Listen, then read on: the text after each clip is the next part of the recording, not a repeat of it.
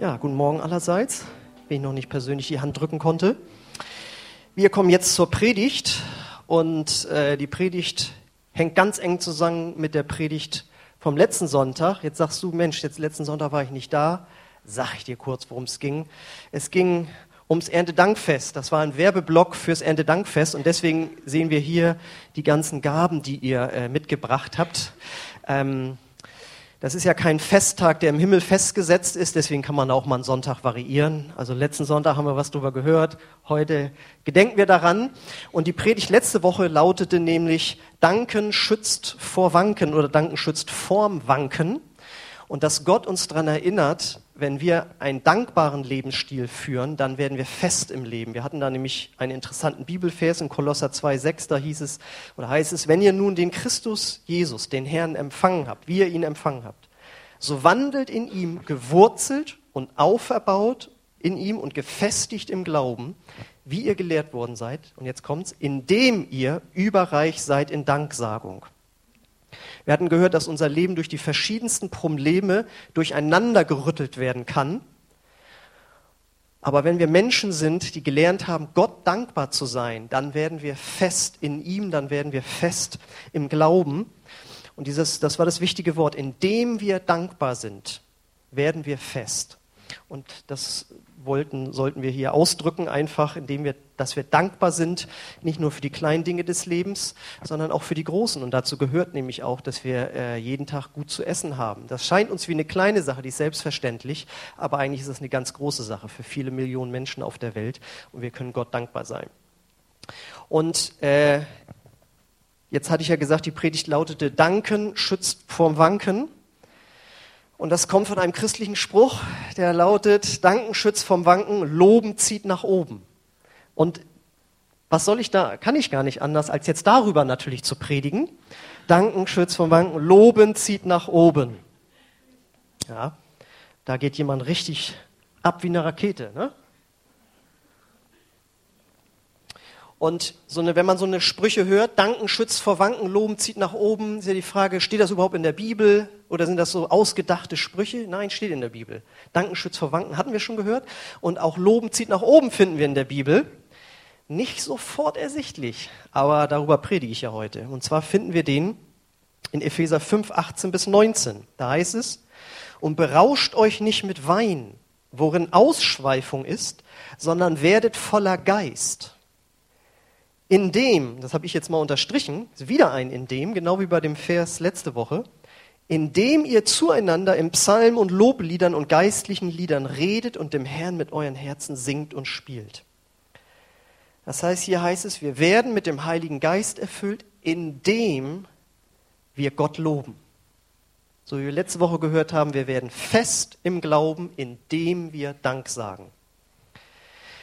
So, warum uns das jetzt nach oben zieht, da komme ich äh, später drauf. Wir müssen uns jetzt erstmal mit dem Wein ausführlichst beschäftigen. Das ist ja ganz klar. Warum erfreut sich Alkohol, Alkohol eigentlich so großer Beliebtheit? Da brauche ich nicht lange fragen. Ne? Es verschönert, er verschönert das Leben zumindest vom Alten Testament her schon mal, als Genussmittel. Als Genussmittel ist er dazu da, das Leben zu verschönern. Bist du verrückt, Axel, in der christlichen Gemeinde das zu sagen?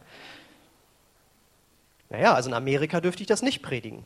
Da dürfen die meisten, das ist ein Uso unter Uso, äh, das ist Usus, glaube ich, heißt das, ne?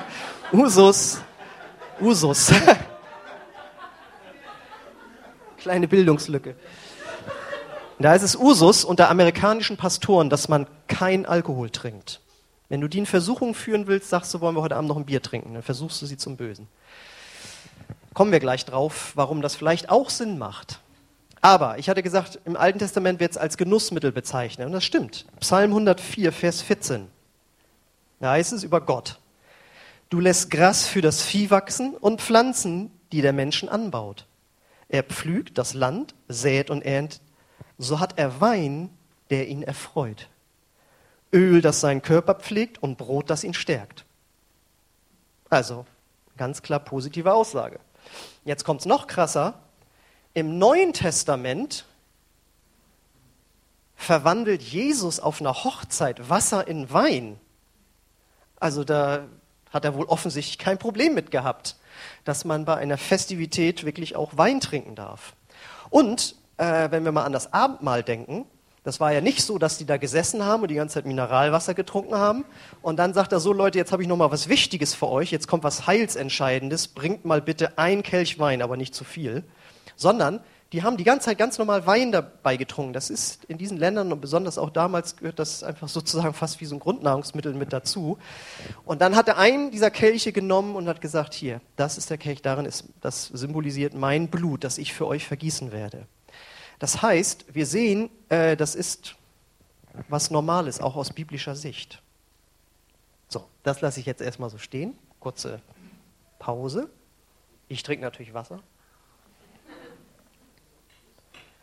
Gleichzeitig wird aber im Neuen Testament, wie wir bei unserem Ausgangsvers gesehen haben, davor gewarnt, sich zu berauschen das ist ein anderes Wort wie betrinken, weil das zu Ausschweifung führt, wie es da hieß.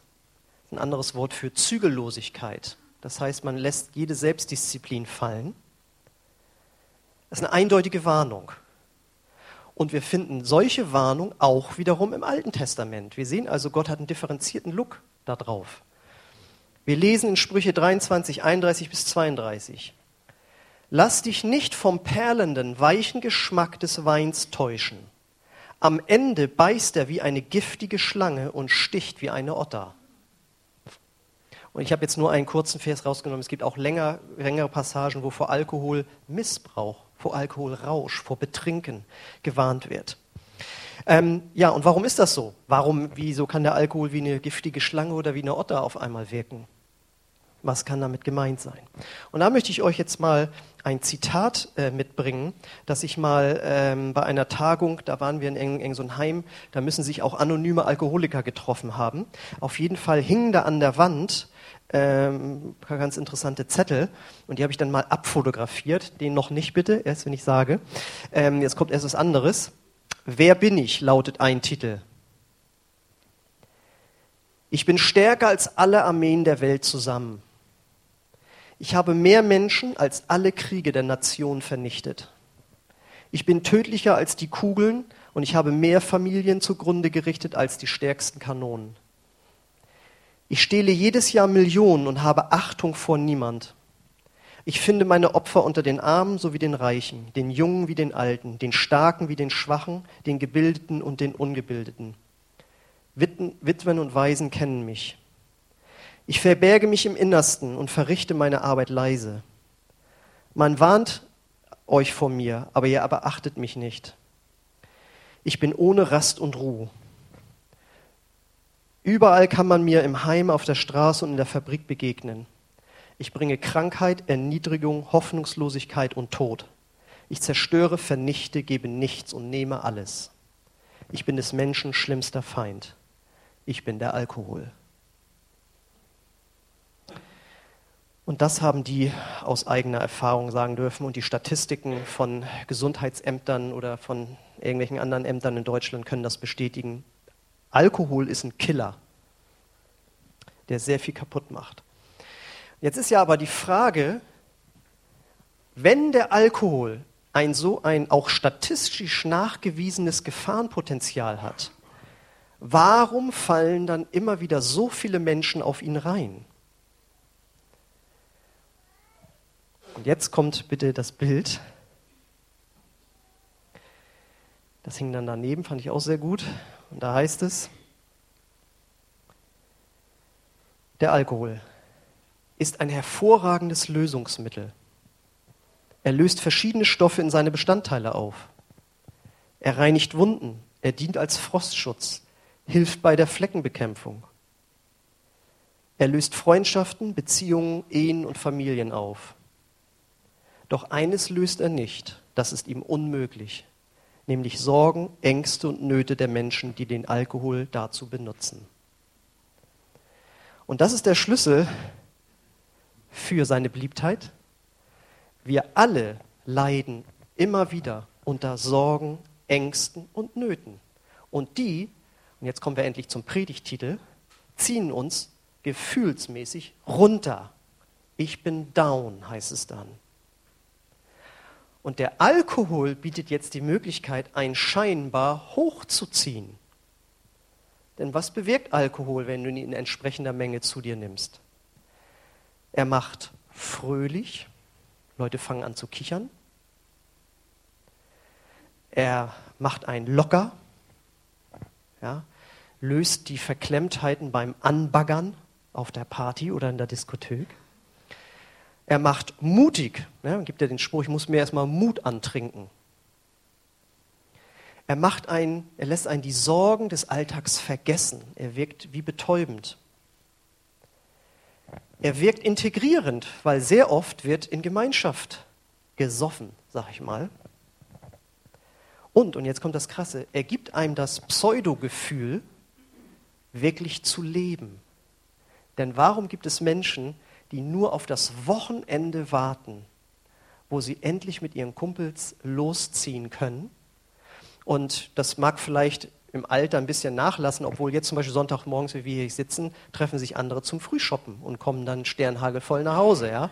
Jeder hat ja auch so, im, er hat ja so seine Möglichkeiten, ähm, wie er das zelebriert. Vielleicht nicht mehr wie ein Teenager, der aufs äh, Zeltfest irgendwie geht, aber ähm, es gibt We Wege und Möglichkeiten, sich diese Dinge ins Leben reinzuholen, von denen ich gesprochen habe. Fröhlichkeit, Lockerheit, mutig werden, Sorgen vergessen, sich integrieren und das Gefühl zu haben, zu leben. So, und warum jetzt diese lange Abhandlung über den Alkohol? Jetzt ist das doch super interessant und krass, dass Paulus Wein, also steht ja für Alkohol, das können wir auch fürs Kiffen nehmen, ja, ähm, er bestellt das Gegenüber. Sich berauschen, betrinken und volllaufen lassen mit Alkohol oder sich berauschen, betrinken, volllaufen lassen mit dem Heiligen Geist. Doch, also da muss man mal länger drüber nachdenken. Wie kommt, er hätte ja auch einen anderen Vergleich nehmen können. Lasst euch vom Wind äh, treiben, also der Heilige Geist, äh, lasst euch wie, wie ein Segelschiff im Wind treiben und der Heilige Geist treibt euch auch voran. Nein, er nimmt ein anderes Bild. Er, er nimmt den Vergleich mit dem Wein. Und das ist doch höchst interessant. Und das ist auch kein Zufall. In der Bibel gibt es keine Zufälle, ja, sondern es ist ein ganz vom Heiligen Geist bewusst gewähltes Beispiel oder ein Vergleich. Denn wir finden das ja schon mal im Neuen Testament, nämlich am Tag vom Pfingstfest in der Postgeschichte 2. Das ist ein ziemlich langer Text, deswegen habe ich da nur einige Verse rausgegriffen.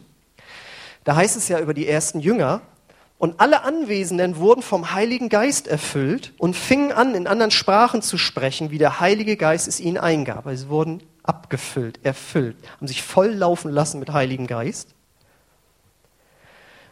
Und dann, paar Verse weiter, außer sich vor Staunen riefen jetzt die umliegenden Leute, die da angerannt kamen, weil es gab vorher ein Brausen, ja, über einem Sturm heißt es. Außer sich vor Staunen riefen sie, wie kann das sein? Diese Leute stammen alle aus Galiläa und doch hören wir sie in den Sprachen der Länder sprechen, in denen wir geboren wurden. Und was sprechen sie? Und wir alle hören diese Leute in unseren eigenen Sprachen über die Taten Gottes reden. Erstaunt und verwirrt standen sie da. Was mag das bedeuten? fragten sie einander. Doch manche spotteten auch. Die sind nur betrunken, das ist alles. In der Elberfelder heißt es, ähm, sie sind voll süßen Weines. Das heißt, sie wirkten, es hatte auf jeden Fall eine Wirkung auf sie, als wären sie wie betrunken. Also die Erfüllung mit dem Heiligen Geist scheint dort eine alkoholähnliche Wirkung erzeugt zu haben. Ja, das liegt an diesem Sprachenreden, wird dann gesagt. Das kommt nur, weil die auf einmal in der Sprache reden konnten. Das ist ja ein Wunder, ein Über, das ist ja das Pfingstwunder. Das halte ich nur für sehr unwahrscheinlich. Bloß weil jemand anfängt auf Französisch oder auf Französisch fängt auf einmal an Deutsch zu sprechen, sage ich ja nicht. Also der muss ja wohl besoffen sein, dass der auf einmal Deutsch kann. Man hält doch nicht jemanden für betrunken, weil er auf einmal meine Sprache spricht. Das kann es nicht gewesen sein. Die Jünger müssen offensichtlich nach dieser Erfüllung mit dem Heiligen Geist einfach nur richtig gut drauf gewesen sein. Es scheinen die gleichen Ergebnisse gekommen zu sein, wie wenn jemand, aber ich rede jetzt nur von den Ergebnissen, ja, wenn jemand betrunken ist. Auf einmal hatte sich Petrus offensichtlich im Heiligen Geist Mut angetrunken. Denn vorher, Tage vorher, hatte er ja Jesus verleugnet aus Feigheit. Jesus war gefangen genommen worden, er war drei Jahre mit ihm zusammen, war einer seiner besten Freunde der wird gefangen genommen und jemand anderes sagt, sag mal, gehörst du nicht auch zu diesem Jesus? Und er, geh von mir, ich kenne diesen Mann nicht. Und das dreimal. So feige war er.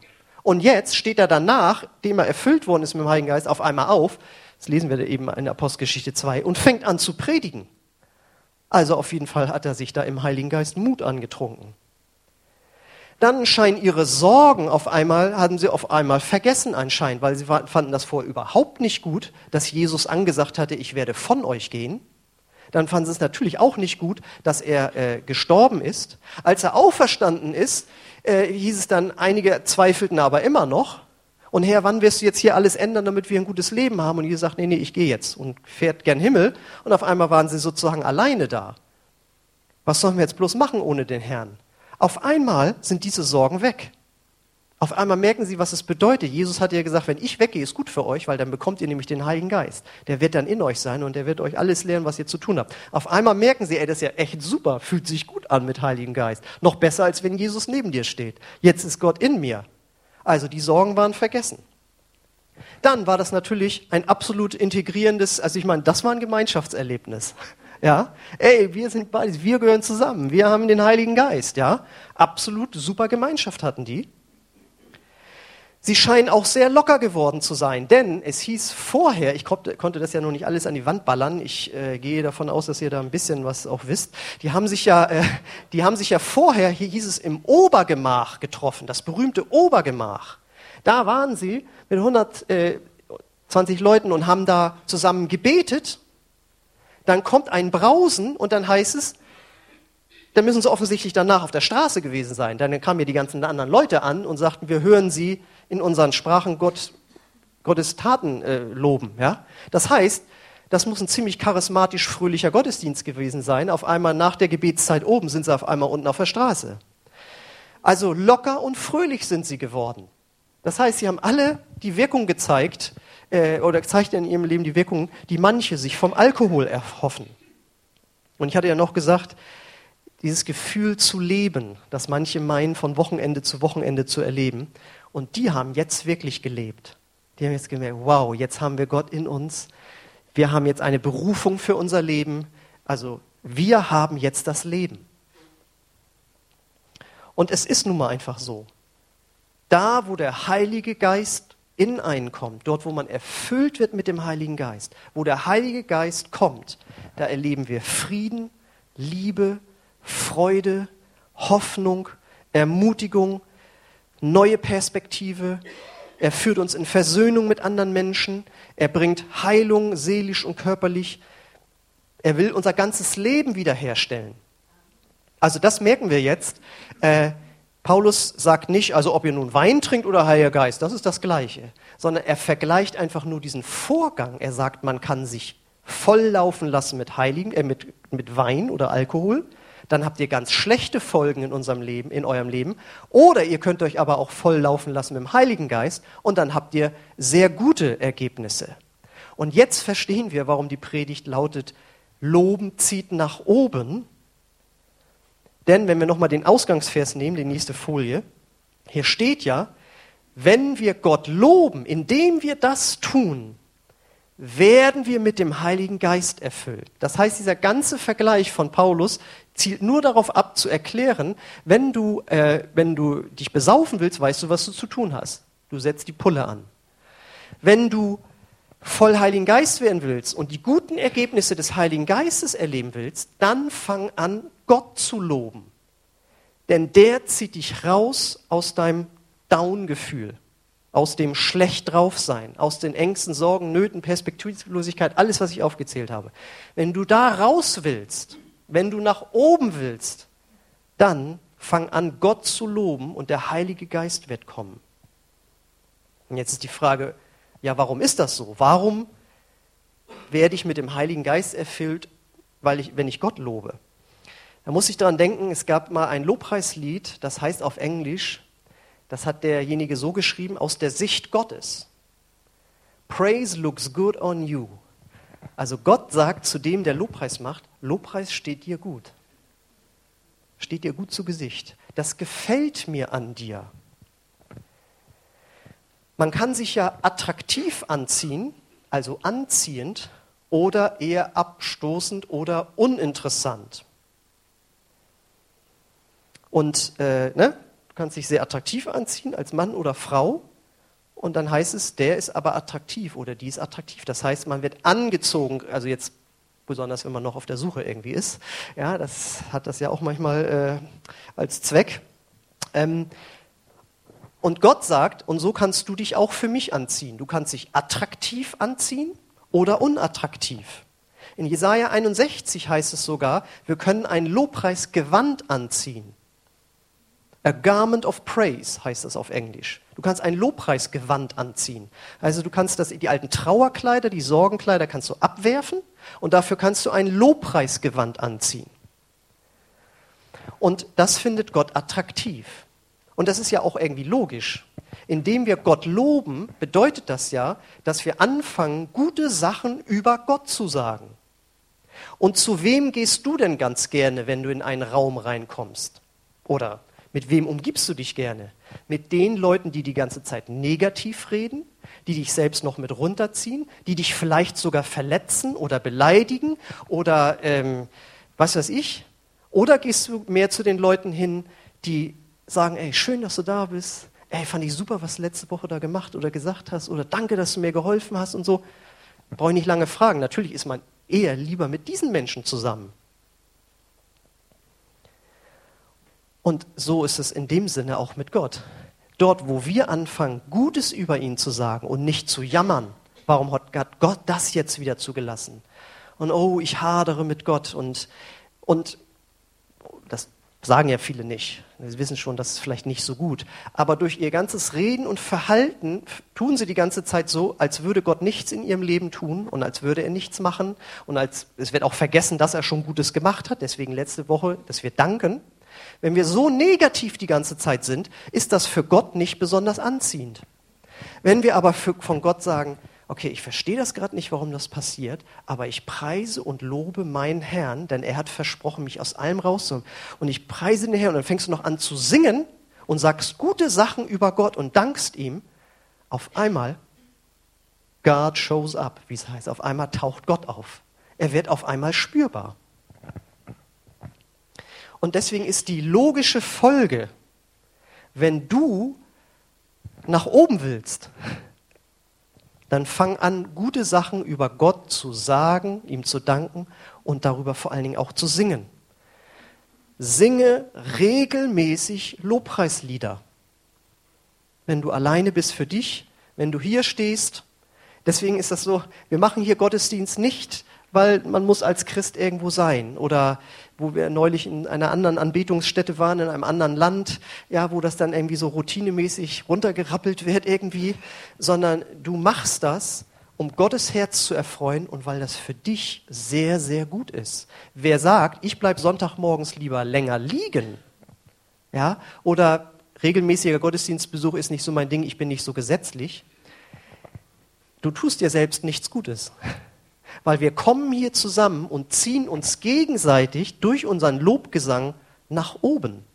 Wir sind nicht hier, um euch was vorzuspielen, sondern euch mit reinzunehmen in den Lobpreis, euch zu helfen mit bestimmten Liedern und Rhythmen und Gebeten und so weiter, dich mit einstimmen zu lassen in den hohen Lobpreis Gottes, damit du dann vom Heiligen Geist erfüllt wirst und richtig gut drauf bist.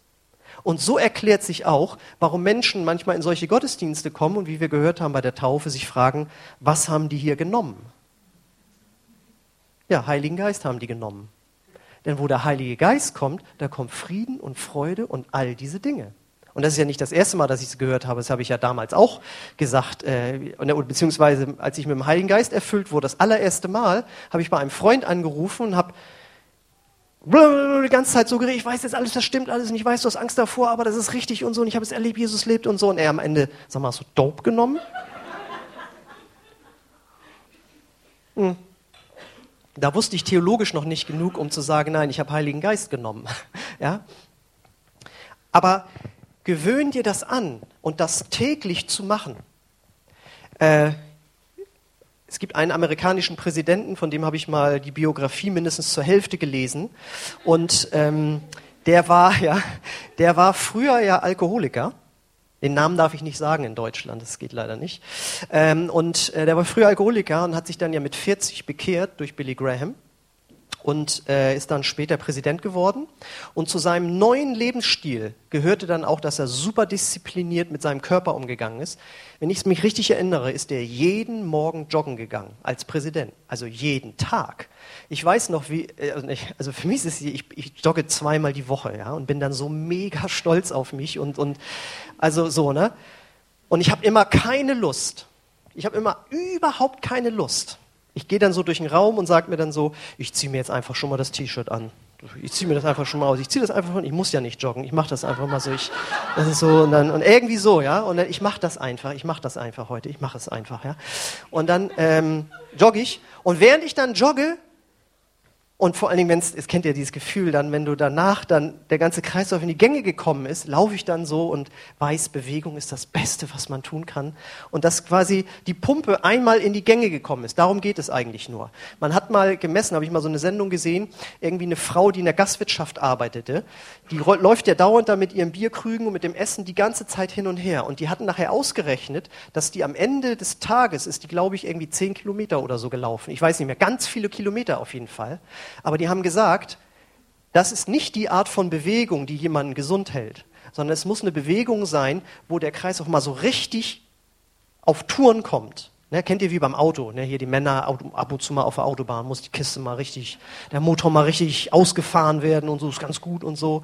Ja, und so ist es auch mit dem Körper. Und äh, ich spüre dann richtig, wie gesund das ist.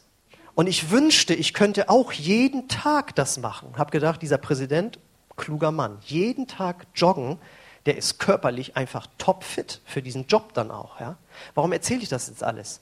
Wir sollten uns angewöhnen, täglich den Herrn zu loben und zu preisen. Und jetzt kommt's, auch wenn du nicht immer Lust hast.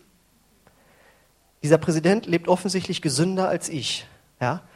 Äh, und du kannst dich entscheiden, ob du geistlich gesund leben willst oder nicht. Und viele Christen hören, hören lieber im Radio irgendwelche Sendungen oder weltliche Musik. Ich sage nicht, dass man das nicht darf. Das mache ich auch ab und zu. Aber äh, hauptsächlich möchte ich gerne Gott mit Lobpreisliedern irgendwie preisen, weil ich weiß, dass das gut ist für mich und für Gott. Und deswegen ist es wichtig, dass wir in einen Gottesdienst und auch in eine Kleingruppe gehen. Denn es heißt ja in unserem Ausgangsvers, redet zueinander auch. Wir sollen nicht nur für uns alleine im Auto oder zu Hause Gott loben, sondern wir sollen uns auch gegenseitig das Lob Gottes zusprechen. Das kannst du sagen im Sinne von, ja, wenn dann eben gesagt wird, wie schlecht es allen geht, dass man am Ende sagt, aber ich glaube trotzdem, dass Gott dann noch irgendwie was, was Gutes machen wird. Und alle gucken dich an. Meinst du wirklich? Ja, genau. Und dann hast du denen das Lob äh, äh zugesprochen, ja. So, und jetzt kommt noch etwas, das habe ich letzte Woche leider vergessen. Jetzt kann ich das endlich nochmal so richtig hier reinbringen. Und zwar, äh, kommt jetzt nämlich natürlich, hat Gott uns ja etwas gegeben, was die Sache noch mehr vereinfacht. Er sagt, sprich regelmäßig in neuen Zungen, in Sprachen, diese übernatürliche Sprache, die Gott uns geschenkt hat. Das ist nicht etwas, ja, ja, das haben die Pfingstler halt so, brauche ich halt nicht oder so, ja. Äh, das ist auch nicht heilsnotwendig, auf keinen Fall. Aber das ist etwas, womit du noch schneller und einfacher mit dem Heiligen Geist dich erfüllen lassen kannst. Da heißt es in 1. Korinther 14, 16, was folgt daraus? Ich will nicht nur im Geist beten, also in Zungen, sondern auch mit dem Verstand. Ich will nicht nur im Geist Gott preisen, sondern auch mit dem Verstand. Das ging darum, die haben das so ein bisschen übertrieben damals in Korinth und nur noch in Zungen gebetet. Wenn du nur im Geist den Lobpreis sprichst und ein Unkundiger anwesend ist, so kann er zu deinem Dankgebet, und das wollte ich mit diesem Vers eigentlich nur rausbringen, Zungengebet, Sprachengebet beinhaltet Danksagung, dann kann er zu deiner Danksagung nicht das Amen sagen, denn er versteht nicht, was du sagst.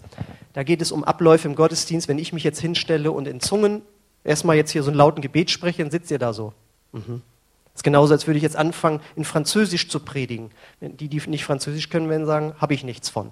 Deswegen sagt er, wenn ihr euch so vorne hinstellt, soll es ausgelegt werden. Aber für euch und zusammen, wenn ihr gemeinsam Gott anbetet, sollt ihr das sozusagen bis zum Abwinken machen. Denn Paulus sagt, ich bete mehr in Zungen als ihr alle. Und wer in Zungen betet, er baut sich selbst. Und ich will, dass ihr alle in Zungen betet, das sagt er. Warum? Weil das gut ist für uns. Wenn du täglich in Zungen betest und singst, und das ist jetzt das, was ich noch nachreichen wollte, auch von der letzten Predigt, weil das ja Danksagung beinhaltet, dann ist das wie ein tägliches Antidepressivum, das du zu dir nimmst. Das ist so. Du führst dir etwas zu, was deiner Seele, deinen Gefühlen, deinen Gedanken gut tut. Wenn du Gott dankst, wenn du Gott lobst in neuen Sprachen, du kannst nichts Falsches beten, nichts Falsches sagen. Es ist vom Heiligen Geist direkt inspiriert. Und sagst, ja, ist das, steht das da wirklich drin? Mach noch mal bitte eine Folie zurück. Das verbirgt sich nämlich hinter, da steht ja, indem ihr zueinander in Psalmen, Lobliedern und geistlichen Liedern, was sind denn geistliche Lieder?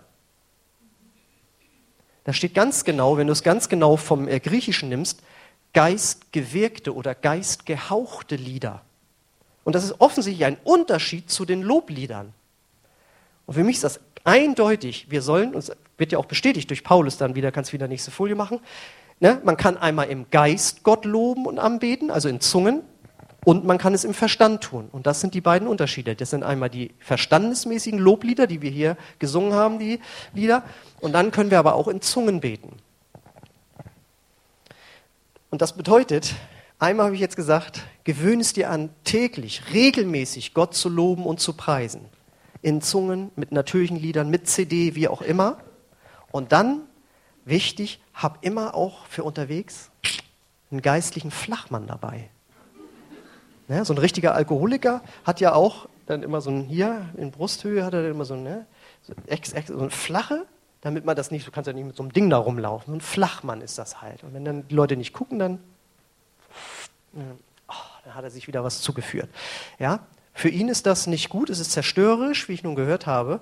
Aber wenn du einen geistlichen Flachmann dabei hast, dann bist du ganz oben mit dabei. Dann schwebst du immer so durchs Büro und durch die Schule und wo du immer bist und dass der immer gut drauf sein muss, ja, ist er halt, weil er zwischendurch immer mal so irgendwie, ne, genau. Was hast du? Nee, ich habe nichts gesagt, nee, ich habe nichts gesagt so, ne. Ähm, ja, und so musst du in, in, äh, in schwierigen Situationen des Alltages, kannst du mal schnell in Zungen beten und äh, Gott loben und preisen. Und also es geht um das regelmäßige, immer voll sein, so wie dieser Präsident, jeden Morgen halbe Stunde und der Kreislauf kommt in die Gänge, das ist das regelmäßig.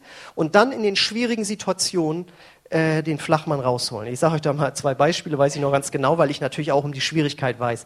Äh, in meiner alten Gemeinde, da haben wir auch mal irgendwie so gebaut und dann hat einer da irgendwas beim Bau völlig verkehrt gemacht. Also kennt ihr so, machen wir, dann wird da irgendwie Beton falsch gegossen oder irgendwas zu hoch oder schief oder irgendwas hat er richtig falsch gemacht. Und dann stehst du da und dann ärgerst du dich, dass du das gemacht hast. Und der war aber gleichzeitig auch Lobpreisleiter der Gemeinde. Und ich war jetzt nicht mehr so neu im Glauben, aber ich war dann so, ich, ich habe dann nur solche Bücher gelesen und so, ne? kennt ihr so eine Leute. Und, äh, und, ich, und ich dann so, ich so, sag ich so, und jetzt sag ich, jetzt musst du Halleluja sagen. Jetzt musst du den Herrn preisen. Und er so, meinst du? ne? Weil ist ja klar, in diesen Situationen ist einem nicht zu Lobpreis, ist ihm nicht Lobpreis zumute.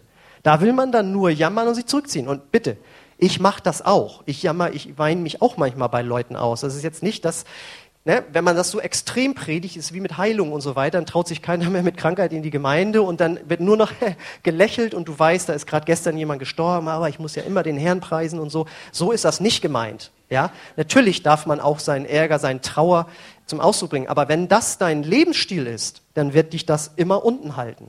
Ja? Deswegen, irgendwann sollte man die Kurve kriegen und Gott loben und preisen, auch in den schwächten Situationen. Andere Situation erinnere ich mich bei einer befreundeten Familie. Äh, ich weiß gar nicht mehr genau, wie das war. Entweder kamen, ich glaube, die kamen aus dem Urlaub wieder oder wir waren zusammen auf irgendeinem Trip oder so gewesen. Irgendwie mit unserem Lobpreisband waren wir da unterwegs und dann kommen wir da nach Hause und dann war nämlich äh, der Fluss, der neben dem Haus lief, über die Ufer getreten. Und dann war das ganze Wohnzimmer äh, so pitsch-patsch und dann schön mit Laminat, alles feucht. Pitsch-patsch liefen die dann durchs Wohnzimmer. Und ich so, und dann waren die natürlich schlecht drauf. Ne? Das kannst du dir vorstellen, irgendwie so. Ich glaube, der hatte das selbst verlegt und so weiter. Nicht so, ist ja was, Leute, jetzt machen wir einfach Lobpreis. Und er hat sehr geistlich reagiert. Er war nämlich auch Lobpreisleiter. Richtig. Und dann hat er seine Gitarre geholt und dann haben wir da zu dritt, zu viert im Wohnzimmer, Pitsche, Patsche, haben wir den Herrn gepriesen. Haben wir den Herrn gepriesen. Warum muss man sich dadurch jetzt so runter, das ist ja schon schlimm, aber dann müssen wir ja nicht auch noch zusätzlich schlecht draufkommen und so weiter. Und Herrn gepriesen und so. Naja, und die Versicherung hat alles bezahlt und dann wird das halt neu gemacht und fertig. Ja? Ähm, so, und das möchte ich dir einfach nur mit auf den Weg geben, wenn jetzt morgen, morgens um acht kommst zur Arbeit, Schule, wo sonst wie, und da passiert schon was Schlechtes, nicht sofort mit nach unten segeln, sondern sagen, Moment mal, Loben zieht nach oben. Ich habe die Rakete noch im Auge. Also ich sehe es noch. Ja? Und stellt euch mal vor, wie das jetzt wäre, wenn wir eine Gemeinde wären, die tatsächlich, und wirklich jetzt nicht dieses Aufgesetzte, ja, so nicht, aber wenn wir als Lebensstil so drauf wären, dass wir dankbare Menschen wären, Gampelchristen, und Gott irgendwie loben würden, ja, auch in den schwierigen, langfristig schwierigen Situationen, dann wären wir doch Christen mit einer ziemlichen Ausstrahlung irgendwie, ja? weil in der Welt wird, brauchst ja nur die Nachrichten anmachen, es werden nur, hauptsächlich nur die schlechten Sachen erzählt. Und dann kommen wir an und sagen, wir preisen den Herrn und wie kannst du den Herrn preisen, wo da in Syrien was passiert und da und jetzt hier Sprengstoffanschlag und so, verstehst du? Äh, ja, weil wir aus einer anderen Dimension kommen und wir haben was genommen. Wir haben was genommen was uns gut drauf wählen lässt und was unser Leben in eine gute Richtung bringt. Und jetzt ist die Frage an dich, und ich hoffe, ihr habt mich richtig verstanden. Nicht, wenn akut was passiert, aber bist du ein Typ, von dem man sagen kann, also der ist so auf lange Sicht gesehen, ist der jemand, der ist eigentlich gut drauf? Oder bist du so jemand, wo du weißt, ach, dann geht das Gejammer gleich wieder los, dann kommt das wieder, ja, dann kommt die Geschichte wieder, kennen wir schon, ist schon zehn Jahre her. Hm. Was bist du so für ein Typ? Gebe ich mal so ein paar Sekunden zum Nachdenken. Was bin ich eigentlich für ein Typ? Und ist ganz ehrlich, viele merken das ja einfach gar nicht. Viele merken das gar nicht. Wenn dir jetzt jemand in die Seite boxt. Gut, so oder so. Ob du nun so bist oder nicht so bist, also gewöhne es dir einfach an, den Lobpreis-Lebensstil. Lobpreis-Lebensstil. Und hab den geistigen Flachmann für die besonderen Situationen im Laufe des Tages dabei. Und dann natürlich die Frage, kennst du den Gott überhaupt schon persönlich, der dich immer wieder hochziehen will? Kennst du den schon? Wenn nicht, lade ich dich ein. Du kannst ihn heute kennenlernen. Und vielleicht bist du hier und du bist von Gott weggekommen. Hast dich einfach zu sehr runterziehen lassen. Dann steigt er hier ins Space Shuttle ein. Wir, singen was, wir machen das natürlich jetzt praktisch, ist doch ganz klar. Wir werden natürlich jetzt, ach so, ich wollte noch einen Satz zu Ende bringen, also wenn du von Gott weggekommen bist, dann äh, will Gott dich hier mit dem Space Shuttle, mit dem geistlichen Space Shuttle, will er sich hoch zu dir ziehen aber du musst auch was tun. Du musst jetzt gleich den Mund aufmachen, wenn wir gemeinsam beten. Amen. So, und äh, ja, jetzt wissen wir alle, wo wir sind. Und jetzt wollen wir einfach das nochmal ganz praktisch umsetzen, was wir heute gehört haben. Wir werden jetzt einfach ganz fröhlich den Herrn preisen, egal in welcher Situation du gerade bist. Weil du dadurch ausdrückst, Gott, du hast noch ganz andere Möglichkeiten, mit meinem Leben klarzukommen und mein Leben zu ändern und zu verändern. Ich glaube dir das schon mal im Voraus. Das ist nämlich Glaube. Ich sag, ich preise dich schon mal im Voraus. Das ist Glaube. Amen. Okay, ich lade euch ein, aufzustehen. Ja, und ich möchte dich einfach fragen, wenn du heute Morgen hier bist und Jesus noch nicht als Herrn und Erlöser in dein Leben aufgenommen hast, und noch nicht Gott als deinen persönlichen Vater bezeichnen kannst, möchte ich dich einladen, diesen Schritt zu gehen. Du bist nur ein Gebet von Gott entfernt. Er hat alles getan und er hält dir die Erlösung hin. Und was er von dir möchte, ist, dass du ihm dein ganzes Leben gibst. Er hat seinen Sohn gegeben damit sein, sein Herzstück und er möchte, dass du ihm dein Herz gibst. Und wenn du das möchtest, dann lade ich dich ein, dass wir gemeinsam beten, dass Jesus in dein Herz hineinkommt und dass er ja, dich rettet, dir deine Sünden vergibt. Wenn du das möchtest, dann lade ich dich ein, dass du laut mit uns mitbetest. Auch wenn du dich von Gott entfernt hast, bete dieses Gebet mit und sag dadurch, ich möchte zu dir zurückkommen, Jesus. Halleluja. Wenn du das möchtest, dann bete einfach laut mit. Ich bete es Satz für Satz vor. Vater, ich komme jetzt zu dir. Und ich danke dir für Jesus. Ich glaube daran, dass er dein Sohn ist. Ich glaube daran, dass er für meine Sünden gestorben ist. Vergib mir alle meine Schuld und komm du in mein Leben. Ich will dir nachfolgen. Amen. Amen.